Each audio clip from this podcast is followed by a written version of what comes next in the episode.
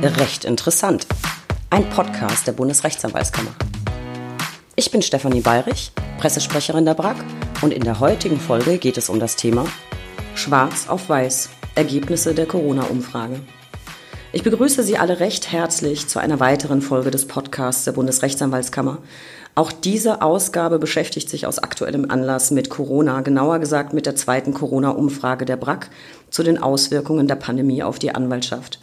Über dieses Thema spreche ich heute mit Herrn Rechtsanwalt Jan Helge Kessel. Lieber Herr Kessel, schön, dass Sie da sind und Zeit haben, ein bisschen mit mir zu plaudern. Guten Morgen, Frau Bayrich. Ich möchte Sie unseren Zuhörern gern kurz vorstellen. Sie sind Präsident der Rechtsanwaltskammer Thüringen, Rechtsanwalt in Erfurt und zwar Fachanwalt für Miet- und WEG-Recht und Fachanwalt für Bau- und Architektenrecht. Zudem sind Sie auch noch Mediator und Mitglied im Ausschuss Öffentlichkeitsarbeit der BRAC. Wir sind mit der heutigen Folge etwas aktueller, als wir es uns wünschen würden. Als wir die Folge für heute, den 22.10. geplant haben, explodierten die Zahlen ja noch nicht, wie sie es jetzt gerade tun. Wir liegen bei Werten, die weit höher sind als zu Beginn der Pandemie. Es ist also meines Erachtens durchaus Zeit, nochmal auf die Auswirkungen von Corona auf die Anwaltschaft zu schauen. Ich würde gerne einmal einen etwas persönlichen Blick auf Sie, lieber Herr Kestel, werfen und dann mit Ihnen gemeinsam die Corona-Umfrage der BRAC analysieren. Ich hoffe, dass wir das ganz gut hinkriegen. Wir sitzen hier nämlich vor unzähligen Tabellen und Grafiken. Ich bitte also die Zuhörer um Entschuldigung, es wird gelegentlich wahrscheinlich etwas rascheln, wenn wir uns durch die Tabellen wühlen. Zunächst zu Ihnen und Ihrer Tätigkeit als Rechtsanwalt. Ich habe gesehen, Sie haben auf Ihrer Kanzlei-Homepage eher ein regelrechtes Corona-Infocenter. Haben Sie das, weil Sie so viele Mandate mit Bezug zu Corona hatten? Also ich meine, Fachanwalt für Mietrecht. Hm, man hat ja in der Presse immer gelesen, wie viel deutsche Bürger ihre Miete gar nicht mehr pünktlich zahlen können. Hat das damit etwas zu tun? Naja, man muss dazu sagen, dass ich ähm, pünktlich zum Start der Corona-Pandemie quasi das eigene Büro ähm, initiiert habe und das insofern ein etwas äh, eigentümlicher Start für eine solche Tätigkeit war und ich mir natürlich dann gedacht habe, dass ich zu Beginn sinnvollerweise meine Mandanten auf das in, äh, ja, darüber informieren sollte, was tatsächlich aktuell ist. Daraus hat sich das ergeben und natürlich ist in den Bereichen des Mietrechts und auch des Wohnungseigentumsrechts die Frage immer groß, was machen wir jetzt? Muss ich Miete zahlen? Äh, wie kann ich eine Eigentümerversammlung durchführen? Das sind die Themen, die bis heute aktuell sind und da versucht man natürlich, äh, das Dienstleistungsangebot auch auf der eigenen Homepage ein bisschen darzustellen und das natürlich dann zu ergänzen. Ja, das finde ich äh, sehr schön, auch einen guten Ansatz. Und ich glaube auch, dass Mietrecht und auch vielleicht Insolvenz- und Arbeitsrecht die Themen waren, die alle wesentlich beschäftigt haben. Das werden wir gleich noch besprechen. Mm, wie hat Sie Corona sonst in Ihrem Kanzleialltag getroffen und betroffen? Sind Sie vielleicht gesundheitlich verschont worden, aber hat Corona Sie wirtschaftlich erwischt? Das kann ich so nicht sagen. Also gesundheitlich hat es mich Gott sei Dank nicht erwischt und auch meine Mitarbeiter nicht. Das ist uns erspart geblieben. Ähm, wirtschaftlich hat man es nicht unbedingt gemerkt. Das ist vielleicht auch das Rechtsgebiet schuld, in dem man dann tätig ist, weil da natürlich die Nachfragen ähm, entsprechend gestiegen sind durchaus, äh, sodass sich das ausgeglichen hat über die Zeit. Was wir natürlich auch gemerkt haben, ist, dass die Gerichtsverfahren deutlich reduziert äh, worden sind, beziehungsweise fast zum Erliegen gekommen sind in unserem Bereich. Das hat natürlich eine deutliche Verzögerung der Abarbeitung der Fälle zur Folge gehabt. Äh, und was natürlich auch deutlich spürbar war, ist der Rückgang der Besuche von Mandanten im Büro, die natürlich dann auch nicht kommen wollten und ehrlicherweise die ich auch nicht sehen wollte in der Zeit. Ja, das glaube ich dann. Vielen Dank für diese äh, persönlichen Einblicke. Wir können ja mal nachschauen, ob sich das in der Umfrage auch generell bestätigt hat. Mm, die BRAC hat insgesamt zwei Umfragen durchgeführt, eine im April, die andere mit Laufzeit äh, Ende September bis Oktober. Wir hatten in der aktuellen Umfrage immerhin 6.850 Teilnehmer, in Runde 1 sogar 14.500. Und die 13 Fragen in Runde 2 haben 5.600 Teilnehmer vollständig beantwortet, bei der ersten Umfrage sogar 12.500. Lassen Sie uns noch ein bisschen einen Blick in, in diese Umfrage werfen. Zu Beginn hatten wir eher allgemeine Informationen abgefragt, wie Bundesland, Kanzleiorganisationsform, Rechtsgebiet, um so einen ganz generellen Überblick zu ermöglichen. Ich würde sagen, so mit Blick auf die Zahlen, ich glaube, es ist ein halbwegs repräsentatives Bild der Situation in, in der Anwaltschaft in Deutschland. Was würden, wie, äh, würden Sie sagen? Ja, ich denke, das ist äh, die, jedenfalls die Verteilung der Anwälte an den einzelnen oder in den einzelnen Kanzleiformen doch recht repräsentativ wiedergibt. Wenn man sich die Ergebnisse anschaut, dann stellt man schon fest, dass äh, der Großteil der deutschen Anwälte äh, in Einzelkanzleien oder in kleineren Zusammenschlüssen äh, sich wiederfindet. Und ich denke, das ist ein relativ repräsentatives Bild quer über die Bundesrepublik. Ähm, und insofern kann man auch davon ausgehen, dass wenn man das hochrechnet, man davon ausgeht, dass man eine repräsentative Studie hier hat oder repräsentative Werte. Äh, und auch äh, von der Anzahl der Rückmeldungen, jetzt bin ich kein Statistiker, aber da würde ich schon sagen, dass wir zumindest ähm, eine ausreichende, einen ausreichenden Rücklauf haben, um sagen zu können, dass das ein repräsentatives Bild äh, der Situation in Deutschland abgibt. Ja, das glaube ich auch. Und ich glaube auch, wenn man sich die Verteilung nach Rechtsgebiet anguckt, der Teilnehmer, fast ein Drittel auf dem Arbeitsrecht, 25 Prozent Familienrecht und über 20 Prozent Miet- und WEG-Recht, 15 Prozent Strafrecht. Ich glaube, das ist auch ein ganz repräsentatives Bild. Jetzt vielleicht ein Detailblick. Ein Großteil der Umfrage hat sich natürlich mit den wirtschaftlichen Auswirkungen beschäftigt. Gab es Mandatsrückgänge oder Zuwächse? Wurden Soforthilfen beantragt? Gab es Außenstände bei Mandanten? Und vor allem, wie fällt die Selbsteinschätzung der Kollegen aus, wann sie die Krise wirtschaftlich überwunden haben? Äh, spannend finde ich ja zum einen die Entwicklung der Mandatsrückgänge. Im April haben noch zwei Drittel aller Anwälte angegeben, weniger Mandate zu haben und damit natürlich im Zweifel einen ganz empfindlichen Umsatzeinbruch. Im September war es aber in Anführungszeichen nur noch die Hälfte. Ist natürlich immer noch eine katastrophale, äh, ein katastrophales Ergebnis.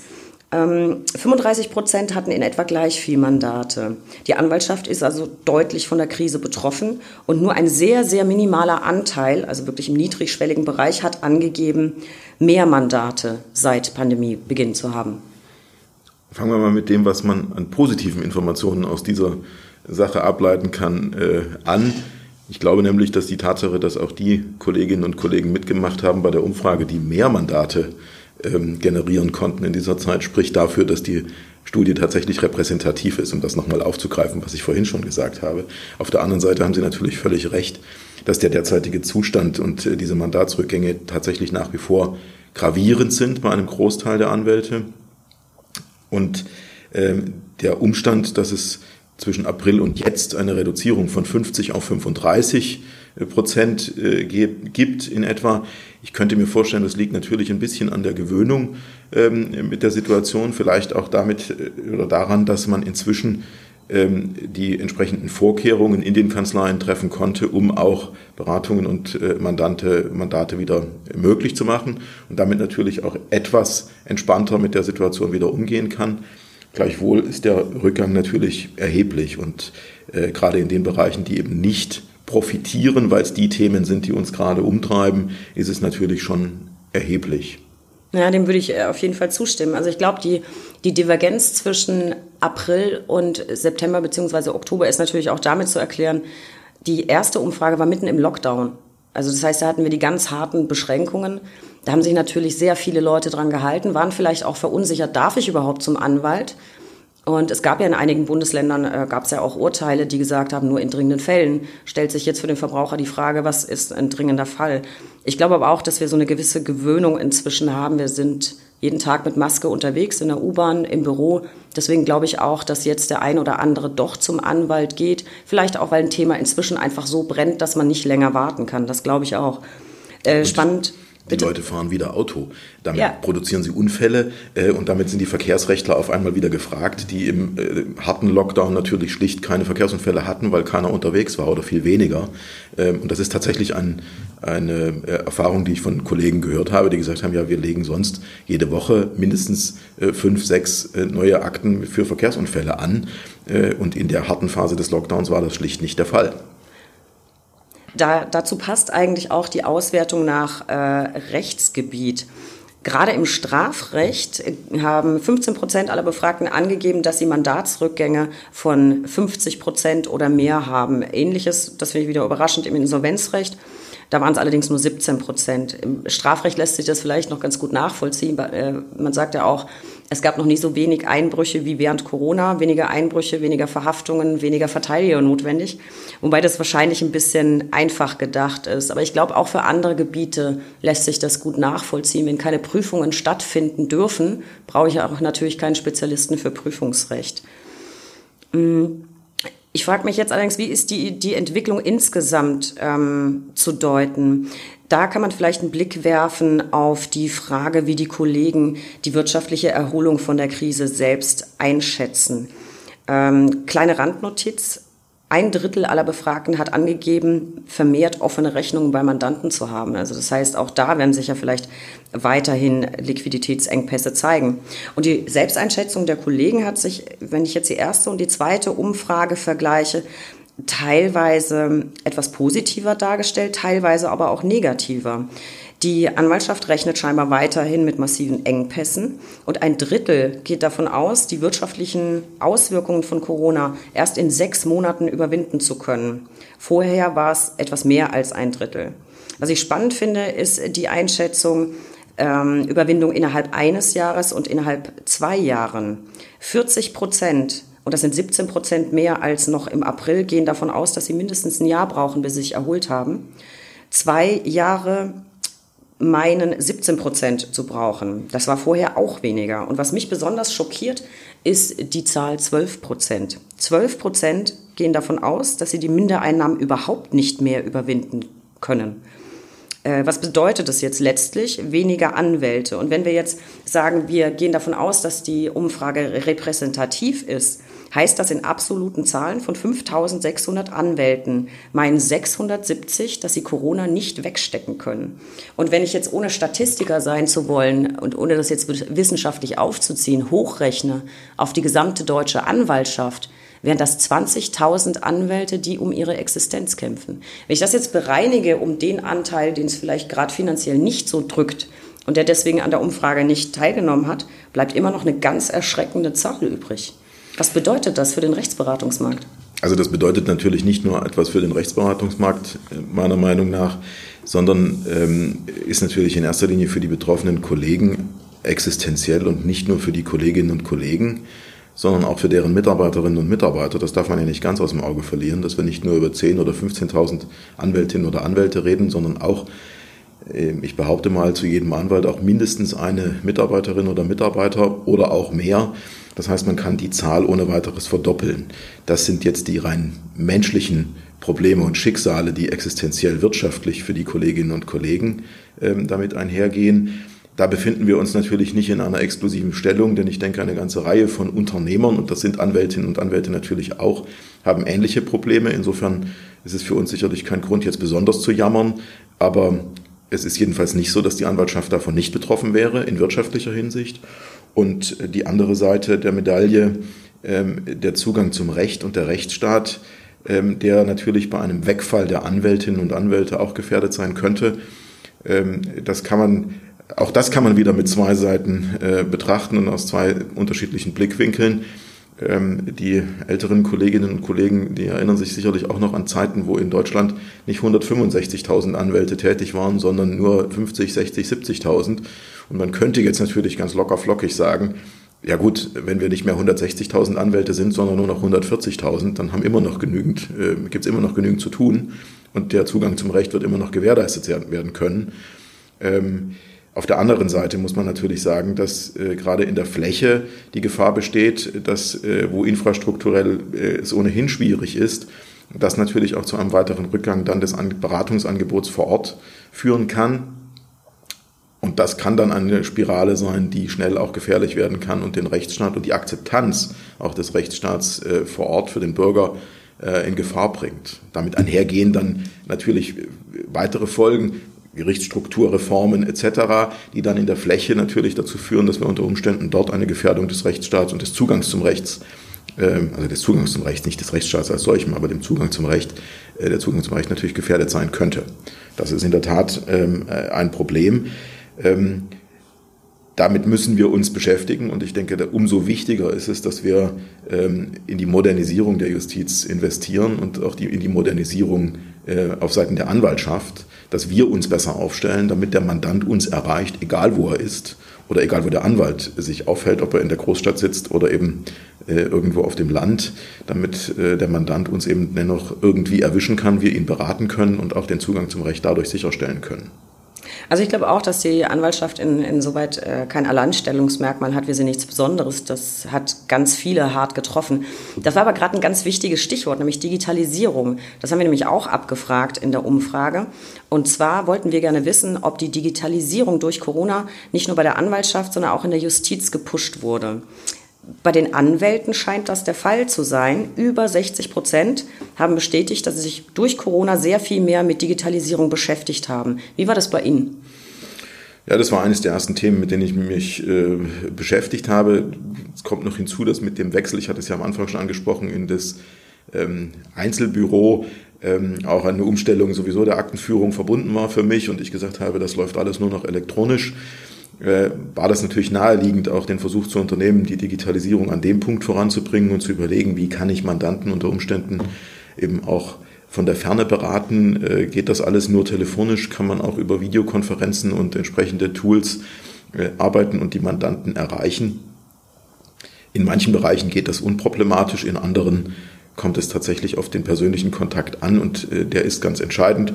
Sie hatten es am Anfang ja gesagt, ich habe ja nebenbei auch noch eine Ausbildung als Mediator und in solchen Bereichen, wo Konfliktlösung sozusagen vor Ort passiert, ähm, da ist es häufig so, dass man die persönlichen Reaktionen des Gegenübers braucht, um auch tatsächlich damit vernünftig arbeiten zu können. Das funktioniert natürlich nicht in einer Videokonferenz.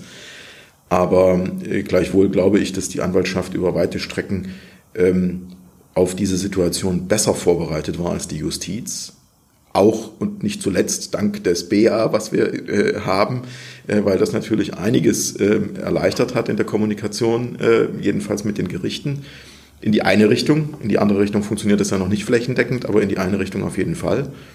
Und ähm, insgesamt stellt man an diesem Punkt meiner Meinung nach dann schon fest, auch wenn die Umfrage ein äh, zwiespältiges Bild äh, liefert, dass Anwältinnen und Anwälte eben äh, Dienstleister sind und auch Unternehmer und damit auch unternehmerisch denken und ähm, sozusagen für ihre Mandanten die Lösungen suchen, die eben erforderlich sind.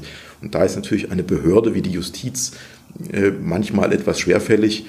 Und äh, was man in dem Zusammenhang natürlich auch sagen muss, ähm, so positiv wie unser Förderer Staat ist, äh, an dem Punkt macht sich auch deutlich bemerkbar, wie unterschiedlich die Gewichtung in den einzelnen Bundesländern ist, was die Ausstattung der Gerichte betrifft. Ähm, äh, bei manchen hat man das Gefühl, da ist man froh, dass man in ein digitales Diktiergerät spricht. Und das ist die Digitalisierung, die stattfindet, um das ein bisschen vielleicht auch übertrieben darzustellen. Und bei anderen sind Videoverhandlungen kein Problem. Ähm, da muss ich sagen, komme ich aus einem Bundesland, wo wir eher auf dem am hinteren Ende des Zuges sitzen, leider. Ähm, aber wandten wir es mal positiv. Die Thüringer warten halt ab, bis die anderen die Fehler gemacht haben und machen es dann am Ende besser. Aber ob das wirklich die richtige Lösung ist, das weiß ich natürlich auch nicht. Das ist auch ein Ansatz. Äh, Ihr persönlicher Ansatz hat sich auch in der Umfrage bei den Kollegen wieder gezeigt. Die Hälfte der Teilnehmer hat auch angegeben, mehr telefonisch, teilweise sogar ausschließlich telefonisch äh, zu beraten, um den Ansprüchen und den Bedürfnissen der Mandanten gerecht zu werden. Also halten wir fest, äh, bei der Anwaltschaft hat sich einiges getan in Sachen Digitalisierung. Sie sprachen es eben schon an. Man hätte ja erwarten können, dass es bei den Gerichten jetzt auch entsprechend besser funktioniert. Das Gesetz sieht ja diverse moderne Möglichkeiten in digitaler Form vor. Äh, zum Beispiel Zeugenbefragungen im Wege der Bild-Ton-Übertragung oder gerichtliche Verfahrenshandlung. Das hat aber laut Umfrage in der Pandemie absolut nicht stattgefunden. Fast 90 Prozent aller Teilnehmer haben angegeben, dass äh, sie keinerlei Berührungspunkte damit hatten.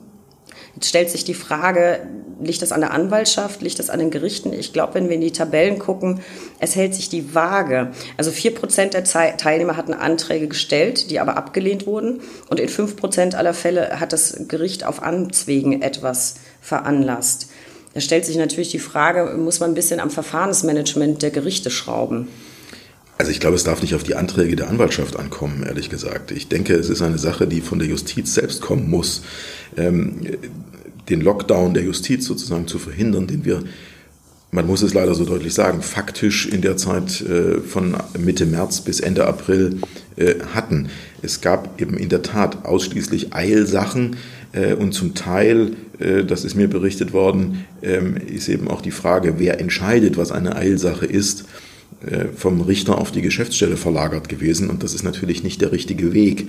Ähm, insofern darf es meiner Meinung nach nicht so sehr darauf ankommen, ob der Anwalt selbst jetzt auf den Gedanken gekommen ist, eine äh, Verhandlung im Wege der Bild- und Tonübertragung zu beantragen, sondern es wäre sinnvoll gewesen, wenn die Justiz selbst diese Dinge vorangetrieben hätte. Und insofern ist dieses ähm, Ergebnis der Umfrage in der Tat erschreckend, ähm, weil offensichtlich auch aus der Justiz keinerlei Input und keinerlei Impuls gekommen ist, das jetzt zu verstärken. Äh, jedenfalls nicht so signifikant, als dass sich das in dieser Umfrage äh, in der gespiegelt hätte. Äh, man tut sicherlich dem einen oder anderen äh, aktiven Richter jetzt auch Unrecht mit dieser äh, pauschalen Aussage, aber ich glaube in der Tat, da ist noch viel, viel Luft nach oben äh, an der Stelle etwas weiter voranzukommen, zumal es ja keine Geheimnisse sind. Die Verhandlungen sind, jetzt mal mit Ausnahme der familienrechtlichen Verfahren, aber im Regelfall öffentlich ähm, und äh, so dass also da auch keine große Gefahr besteht. Das ist bei der konkreten Beratung des Mandanten äh, im Anwaltsverhältnis vielleicht noch etwas anders. Wenn ich äh, die, die anwaltliche Verschwiegenheit und den Datenschutz an dem Punkt natürlich ernst nehme, dann muss ich auch gucken, mit welchem Tool berate ich meinen Mandanten und welches kann ich nutzen. Aber die Gerichtsverfahren, glaube ich, sind grundsätzlich durchaus dafür geeignet und man könnte das an viel mehr Stellen äh, tun. Auch und insbesondere dann, was ja ohne weiteres üblich ist, dass die äh, Anwältinnen und Anwälte, die da vertreten vor Gericht, ähm, quer über die Bundesrepublik verteilt sind und deswegen natürlich auch entsprechende Reisekosten äh, und, und Reisen äh, und damit auch die Weiterverbreitung des Virus sozusagen unterbunden wird, wenn man so verhandeln könnte. Ja, das denke ich auch. Ich glaube, es gibt einige Verfahrensarten, dafür eignen sich digitale Methoden überhaupt nicht. Das ist zum Beispiel der Strafprozess, darüber haben wir uns in einer der ersten Folgen ja schon unterhalten. Mm, ich könnte mir vorstellen, dass die sehr zurückhaltende Nutzung der gesetzlichen, äh, ich sage jetzt einfach modernen Möglichkeiten auch mitursächlich war für die eingetretenen Verfahrensverzögerungen. Und die waren laut Umfrage, bleibe ich bei dem Wort, erschreckend. 47 Prozent der Befragten haben angegeben, dass es durchschnittlich zu Verzögerungen von mehr als acht Wochen gekommen ist. Auch im Bereich zwei, bis zwei Wochen, bis vier Wochen, bis acht Wochen waren es ganz erschreckende Zahlen. Und nur 11 Prozent haben angegeben, dass sie keinerlei Verzögerung bemerkt haben. Ganz interessant ist es, dass es dabei Gerichtsbarkeiten gibt, die komplett hinterherhinken. Zu 58 Prozent haben die Befragten angegeben, im Strafrecht mehr als acht Wochen. Das geht natürlich damit konform, dass man im Strafrecht nicht so viel digital machen kann.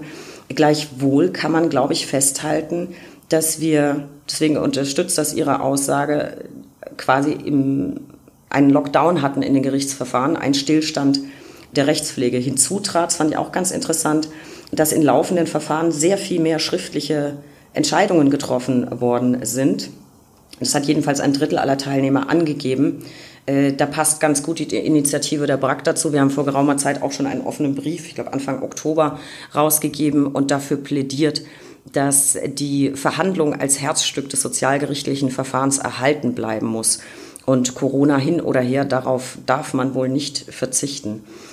Ähm, ich glaube, insgesamt ist es teilweise ein düsteres Bild mit leicht positiven Ansätzen. Wenn wir zusammenfassen, die Anwaltschaft ist stark betroffen. Wir haben Mandatsrückgänge, wir haben offene Rechnungen, wir haben Verfahrensverzögerungen. Wir hatten sehr, sehr lange fehlende Systemrelevanz, die den Kollegen auch sehr zu schaffen gemacht hat. Und auch der Rechtsstaat ist von der Krise betroffen, hat äh, teilweise stillgestanden. Die Frage ist jetzt, was fangen wir mit den Ergebnissen an? Was, was muss man für die Zukunft veranlassen? Was muss passieren, damit Anwaltschaft und Rechtsstaat handlungsfähig bleiben? Also ich muss leider noch ein kleines Stück zurück. Sie haben gesagt, wir haben lange um die Systemrelevanz gekämpft. Jetzt muss ich mal für mein Bundesland nochmal einstehen, für das ich hier sitze. Äh, in Thüringen ist es nach wie vor ein Problem. Und äh, mit den steigenden Fallzahlen treibt mir das durchaus auch Sorgenfalten ähm, auf die Stirn. Denn wenn es wieder zu entsprechenden Einschränkungen käme, äh, was ja leider aufgrund der Entwicklung nicht auszuschließen ist, ähm, dann äh, ist aus Thüringer äh, Politikkreisen die deutlich, das deutliche Signal zu vernehmen, dass die Systemrelevanz der Anwaltschaft in Thüringen auch dann nicht wieder nicht festgestellt würde. Das heißt, die Probleme, die wir beim harten Lockdown in Thüringen hatten, die hätten wir auch weiterhin. Äh, und äh, das ist aus meiner Sicht äh, nicht akzeptabel und nicht hinnehmbar. Es ist also noch keineswegs so, dass die Systemrelevanz durchgängig gesichert wäre mit den Folgen, die sich daraus entsprechend ergeben. Das ist das eine. Das andere ist, Sie hatten nach, dem Fazit gefragt, und was müssen wir tun, was können wir tun? Ich glaube, wir müssen die Kommunikation verbessern zwischen Justiz und Anwaltschaft.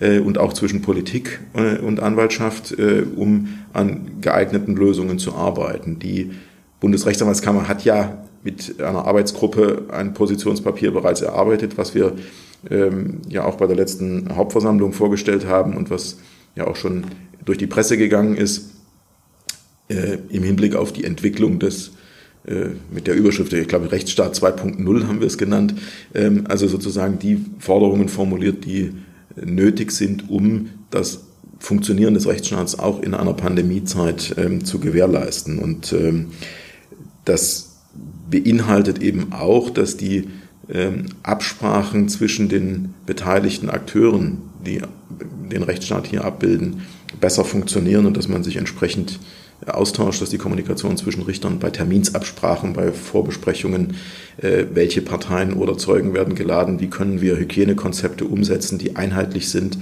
ähm, damit die Gefahr möglichst gering ist, sich zu infizieren und gleichzeitig der Rechtsstaat funktionieren kann. Und äh, solche Verzögerungen, wie, sie, wie, wie wir sie jetzt erlebt haben oder erleben, möglichst für die Zukunft vermieden werden, weil ich glaube, dass das eben die Akzeptanz des Rechtsstaats auch in erheblichem Maße äh, in Misskredit bringt, wenn die Verfahren zu lange dauern und der Bürger nicht zu seinem Recht kommt, auch die Unternehmen nicht zu ihrem Recht kommen. Es ist ja nicht immer nur der Verbraucher, sondern auch die Unternehmensauseinandersetzungen, die sich verzögern. Das kann ein Mittelständler auch schon deshalb ähm, das Genick brechen, weil er äh, zu spät an seinen Titel kommt und damit an sein Urteil und an sein Geld. Insofern auch da ähm, ist die Beschleunigung das Thema. Und wir müssten an der Stelle einfach auf diese Art und Weise auf die Justiz einwirken, dass wir äh, durch Abstimmungen entsprechend schneller vorankommen. Das glaube ich auch. Und an dem Thema ist die BRAC ja dran. Sie hatten es erwähnt. Wir haben ein Positionspapier veröffentlicht. Das ist auf der Internetseite der BRAC auch einsehbar mit zahlreichen Forderungen an Rechtspolitik und Justiz. Wir haben also das Stichwort fiel vorhin schon mal, Verbesserung des Verfahrensmanagements gefordert, weil ich ja auch in der Terminsvorbereitung ganz viel durch äh, schriftliche Hinweise, durch Telefonanrufe erledigen kann und so auch zur Beschleunigung beitragen. Das halte ich auch für ganz wichtig. Und wir haben aber auch Forderungen gegenüber der Rechtspolitik aufgestellt in Sachen Transparenz. Wir sind der Meinung, dass nur ein transparenter Rechtsstaat auch ein Rechtsstaat ist, der Akzeptanz findet in der Bevölkerung. Und deswegen würde ich persönlich und auch die BRAC, äh, wir würden uns wünschen, dass die Anwaltschaft, die ja als Rechtsanwender Experte ist, auch viel mehr in die Gesetzgebungsverfahren einbezogen wird. Und es wird ja weitergehen mit der Krisengesetzgebung. Und das erfordert natürlich auch, dass tagesaktuell Gesetzgebungsinitiativen publiziert werden, öffentlich ähm, im Internet einsehbar sind. Da hapert es auch noch ein bisschen. Auch das fordern wir mit diesem Positionspapier. Und ich glaube, was wir als Anwälte vielleicht noch verbessern können in Bezug auf die Kommunikation mit den Mandanten, die Zahlen steigen ja gerade massiv. Gerade heute wieder ganz schreckliche Meldungen in den, in den Nachrichten. Ich glaube, da müssen wir uns auch noch weiter darauf einstellen. Die Umfrage hat ja schon gezeigt, die Anwaltschaft ist sehr flexibel.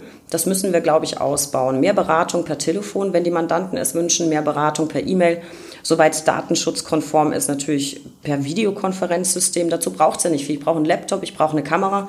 Der Mandant kann über ein Tablet oder ein Smartphone teilnehmen. Es sind keine großen Anschaffungen notwendig. Und ich glaube, vielleicht muss sich die Anwaltschaft ein bisschen Beispiel an der Ärzteschaft nehmen, weil die Videosprechstunde gibt es ja auch schon. Also ich glaube, wir, wir müssen uns als Anwaltschaft fit für die Zukunft machen, müssen aber auch dranbleiben bei den Forderungen, die wir an die Politik haben. Und ganz interessant fand ich auch in den letzten Tagen, wenn man ein bisschen die Presse beobachtet, das Thema Parlament, die Macht des Parlaments. Äh, auch dazu hat sich die BRAC ja schon stark gemacht und nämlich gefordert, dass die parlamentarischen Verfahren eingehalten werden müssen, auch in einer Krise, dass die Gewaltenteilung zu beachten ist, auch in einer Krise und dass Krisengesetzgebung ganz kritisch nachjustiert werden muss. Wen es interessiert, nachzulesen in der Presseerklärung von Ende September, ich glaube 25. Und zu diesem Positionspapier, das Sie erwähnten, haben wir gerade vor zwei Tagen ja auch noch mal massiv nachgelegt. Und das, das Interessante ist, da waren die Zahlen noch gar nicht so schlimm wie heute, weil ja nach dem Wochenende ja immer etwas zurückhaltend gemeldet wird aus den Bundesländern. Da haben wir am 20. schon unsere Forderungen wiederholt und darauf hingewiesen, dass wir jetzt ja Bescheid wissen, was auf uns zukommt, dass wir den Rechtsstaat krisensicher machen und auch die Justiz. Und da zitiere ich gerne mal ganz kurz unseren Präsidenten, Herrn Dr. Wessels. Er hat so schön formuliert, der Rechtsstaat darf nicht an Corona erkranken. Und ich finde, damit hat er recht. Und die steigenden Zahlen dürfen auf keinen Fall zu einem erneuten Stillstand der Rechtspflege führen. Und ich glaube, wir sind alle gefordert, Anwaltschaft, Justiz und Gesetzgeber, ähm, wie Sie es auch schon dargestellt haben, lieber Herr Kessler, auch die Politik. Wir alle müssen uns letztlich selbst optimieren und ich glaube, wenn alle anpacken, kann das ganz gut funktionieren. Das wäre so mein Fazit zu dieser Umfrage. Also was ich als ähm, Kammerpräsident einer relativ kleinen Kammer natürlich sagen kann, ist, dass ich in der Zeit im März und April ähm, mit so vielen Kollegen äh, gesprochen habe wie vorher kaum. Man hat auch durchaus das Gefühl, dass die Kollegenschaft ähm, wieder etwas zusammengerückt ist, sozusagen, auch wenn man Abstand halten muss. Aber äh, gefühlt äh, ist das etwas wieder zusammengerückt. Insofern hat die Krise die Anwaltschaft vielleicht auch etwas zusammengeschweißt an der einen oder anderen Stelle. Ähm, das ist vielleicht ein bisschen hochtrabend formuliert, aber ich würde mir schon wünschen, dass man sozusagen diesen gemeinsamen Spirit ähm, nach Lösungen zu suchen und ähm, für sich, für die eigenen Interessen einzustehen, aber eben auch für die Interessen der Mandanten und damit eben des Rechtsstaats. Und wir hatten die Rechtsstaatsdiskussion auch vor der Krise, äh, vor der Pandemie äh, bereits und man hat äh, den Rechtsstaat äh, ja, diskutiert, ist er noch äh, zu retten oder wie geht's ihm? Äh, die Diskussion hatten wir auch vor der Pandemie und insofern ist es umso wichtiger, dass man daran festhält und ich stimme Ihnen vollkommen zu. Äh, wir müssen aufpassen, dass da nichts schief geht und dass wir da ähm, hart sozusagen bleiben, auch wenn wir uns dafür einsetzen, dass parlamentarische Verfahren richtig laufen und dass Rechtsetzung eben nicht durch die Exekutive eigentlich passiert, sondern durch die Legislative und dass wir mit einer starken Judikative sozusagen die dritte Säule unseres Rechtsstaats eben auch aufrechterhalten und als Anwältinnen und Anwälte da entsprechend mitwirken, dass das auch funktioniert. Ich glaube, das war ein, ein ganz schönes Schlusswort für quasi den offiziellen Teil. Ähm, ich bin aber ein recht neugieriger Mensch und ich würde gerne noch wissen, wie hat sie es privat getroffen, Corona? Wie ging es Ihnen in den letzten Monaten? Also Persönlich ging es mir gut. Äh, in dem Lockdown selbst äh, habe ich durchaus genossen, dass man nicht mehr jeden Abend auf irgendeiner Veranstaltung äh, war. das hat auch meine Familie erfreut. Ähm, auf der anderen Seite habe ich natürlich viele Dinge auch vermisst, das muss ich schon sagen. gerade auch im Rahmen des Engagements kammerseitig und für die Bundesrechtsanwaltskammer ähm, ist die eine oder andere Veranstaltung leider ausgefallen, wo wir uns gerne ausgetauscht hätten, wo ich gerne dabei gewesen wäre. Ähm, ich erinnere mich nur an den leider nicht stattgefundenen Austausch mit den Kollegen in Israel äh, im April. Persönlich hätte ich eigentlich äh, dieses Jahr schon zweimal nach Kanada fahren wollen. Ähm, das ist leider auch äh, schiefgegangen und ausgefallen. Ähm, insofern sind das natürlich Dinge, die waren nicht so schön. Aber die Familie ist gesund geblieben, äh, den Kindern geht's gut und insofern bin ich eigentlich persönlich ganz gut durch die Krise bisher gekommen und ich hoffe, das bleibt auch so. Ja, das ist doch das Wichtigste und das wünsche ich Ihnen auch. Und jetzt kommen wir zu meiner persönlichen Lieblingskategorie, die drei Ls. Der Buchstabe L kann für so vieles stehen. Lieblingsmenschen, Lieblingsgerichte, Lieblingsländer. Und äh, für Sie, lieber Herr Kessel, habe ich diese drei Ls. Was ist Ihr Lieblingsparagraph? Ja, schwierige Frage. Ich hatte ja im Vorfeld auch nur die ganzen Ls mal gehört und habe schon befürchtet, dass äh, irgendeine Frage kommt, die ich kaum wirklich ernsthaft beantworten kann. Weil Lieblingsparagraph ist natürlich schwierig. Ähm, was mir wirklich Spaß macht, und zwar weniger, weil es, äh, um die Vorschrift so häufig ginge, als dass es einfach eine komische Formulierung ist. Das ist der Paragraph 919 BGB. Ich kann ihn jetzt nicht auswendig, aber jeder kann ja mal nachlesen. Es geht dort um verrückt gewordene Grenzsteine. Und das ist natürlich so eine Sache, wo ich sage, das ist, da hat der Gesetzgeber 1897 äh, bei der Schaffung des BGB irgendwie nicht so richtig hingeguckt, wo das Komma vielleicht hingehört oder der Satz noch äh, etwas anders hätte formuliert werden können es hat alle äh, Reformen des BGB überstanden. Dieser verrückt gewordene Grenzstein ist immer noch da. Äh, und das finde ich einfach lustig, wenn ich ehrlich bin. Bei so vielen äh, Wortungetümen, die wir in unserer Rechtssetzung haben, ist das noch so ein Relikt aus äh, vergangenen Tagen sozusagen. Und was natürlich für mich äh, gerade auch in den letzten Tagen und in diesem Jahr eine besondere Bedeutung gewonnen hat und vielleicht auch mit meinen mit meiner äh, Herkunft sozusagen aus den neuen Bundesländern vielleicht auch zu tun hat, ähm, ist Artikel 2 unseres Grundgesetzes. Ich finde die beiden Paragraphen äh, oder die beiden Absätze, die der Artikel hat, ähm, die spielen im Moment in unserem Leben eine so große Rolle. Zum einen die persönliche Freiheit äh, und die Entfaltungsmöglichkeit, äh, jeder nach seinem Willen und diese Freiheit genießen zu können einerseits und andererseits aber auch damit im Widerstreit der Schutz der körperlichen Unversehrtheit und des Lebens. Diese beiden Dinge, die sich in einem Artikel unseres Grundgesetzes finden, gegeneinander abzuwägen, sind die Dinge, die wir seit einem halben Jahr ganz intensiv hier in Deutschland diskutieren und haben. Und äh, ich glaube, wir sollten uns immer wieder bewusst machen, wie, welch großes Glück wir haben, dass wir ein solch gut funktionierendes Grundgesetz haben. Und gerade dieser Artikel ist für mich ähm, ein ganz besonderer. Das kann ich gut verstehen. Ähm, diese Antwort freut mich persönlich sehr, weil etwas Witziges und etwas Wichtiges, besser geht es ja gar nicht. Dann, was ist Ihr Lieblingsort? Ja, mein Lieblingsort, das ähm, wäre der Algonquin Nationalpark in äh, Hamilton, äh, in, in Ontario in Kanada. Gibt es dazu eine besondere Geschichte? Naja, sagen wir mal so, das ist äh, ein Teil einer Rundreise mit meiner früheren Verlobten und jetzigen Frau gewesen, äh, als mein erster Aufenthalt in Kanada ähm, 1996 stattgefunden hat. Und dort haben wir ähm, in großer Runde eigentlich einen sehr, sehr schönen Urlaub verbracht. Deswegen, äh, und sind öfter schon wieder dort gewesen und es äh, ist ein wunderschönes, wunderschöner Nationalpark. Und äh, wenn man was von kanadischer Wildnis äh, träumt, dann wäre das genau dort die richtige Stelle. Traumhaft. Und zum Abschluss Ihr Lieblingsmotto? Tja, das Lieblingsmotto findet sich auch auf meiner Webseite. Ähm, ich stamme aus einer Zeit, da äh, hieß Facebook noch Poesiealbum.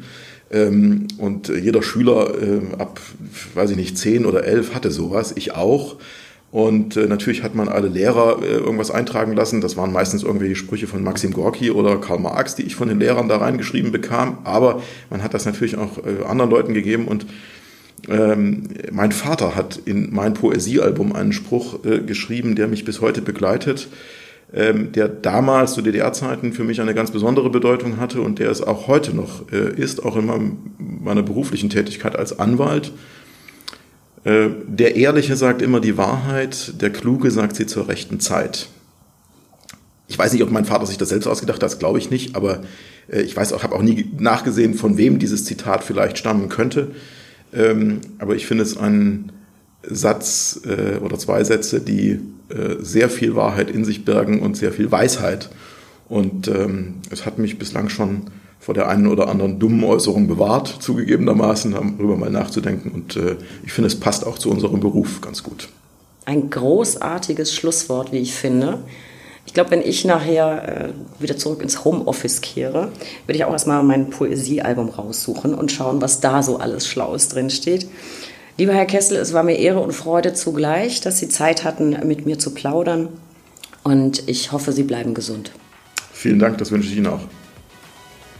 Das war die aktuelle Folge. Schön, dass Sie zugehört haben. Besuchen Sie uns auch im Internet unter www.brack.de. Hier finden Sie unsere Sonderseite mit hilfreichen Informationen rund um Corona und können unsere Newsletter abonnieren. Hören Sie auch das nächste Mal wieder rein, denn es wird recht interessant.